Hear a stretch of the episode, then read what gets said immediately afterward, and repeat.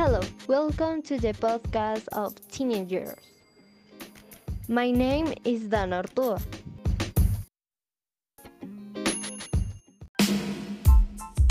Hello, my name is Sara Riveros.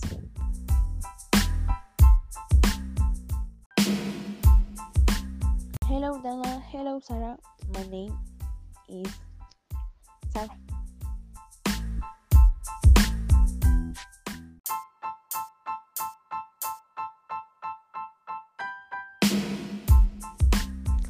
How are you in the quarantine? Has been complicated because he found too much with my parents. I think most teenagers. Oh, yes, me too.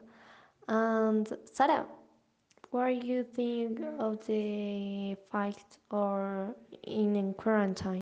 Well, I think that sometimes teenagers don't need time about what we do and we fight.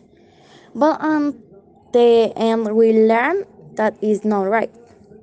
Yes, sometimes I uh, fight with my parents and my brothers because uh, they they don't like my music, and I can't uh, listening my music in the star room or in the kitchen. Yes, but I listen in my room.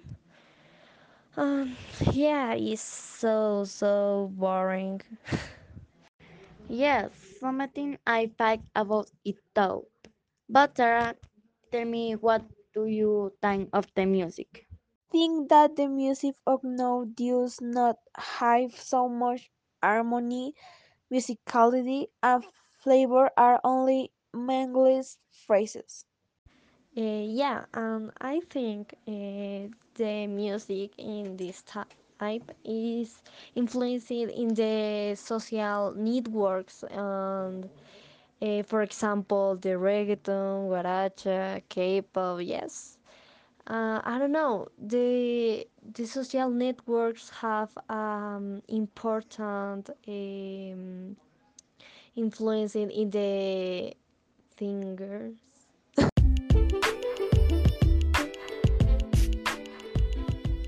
Thanks for your attention. Bye.